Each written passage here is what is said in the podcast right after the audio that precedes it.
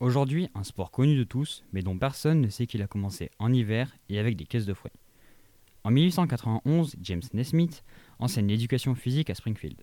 L'hiver approche et il n'a que deux semaines pour inventer un sport d'intérieur. Un objectif, garder ses coureurs d'athlétisme en forme. Une contrainte, éviter au maximum le risque de blessure. Il a donc l'idée d'éviter tout regroupement autour des zones de but, en suspendant des caisses de fruits pour y lancer le ballon. Plus précisément, des caisses de pêche à fond plein. Le problème, c'est qu'à chaque point marqué, un joueur doit monter sur une échelle pour en sortir le ballon et continuer le match. Vous l'imaginez, c'est le genre de choses qui casse le rythme d'un match et qui est vraiment agaçant.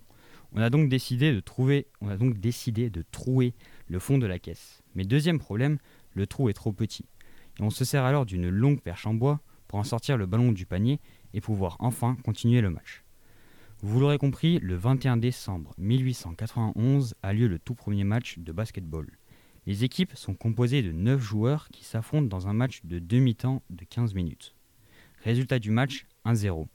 Le seul point est marqué par un certain William R. Chase à environ 7-8 mètres du panier. Il devient donc le premier basketteur de l'histoire à marquer un panier. L'évolution du sport est assez rapide. En 1893, le ballon de football est remplacé par un ballon conçu sur mesure. En 1894 apparaît la planche au-dessus du panier. Deux ans plus tard, les caisses de pêche sont remplacées par l'arceau métallique que l'on connaît aujourd'hui. Et le ballon devient orange en 1950 pour qu'il soit visible des joueurs et des supporters. Le sport devient de plus en plus populaire. En 1936, il apparaît pour la première fois aux Jeux Olympiques de Berlin. La finale, en extérieur et sous la pluie, est remportée par les États-Unis.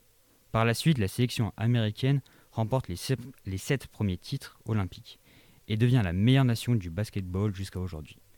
La NBA devient une grande scène de spectacle avec des joueurs, superstars comme Michael Jordan ou encore LeBron James.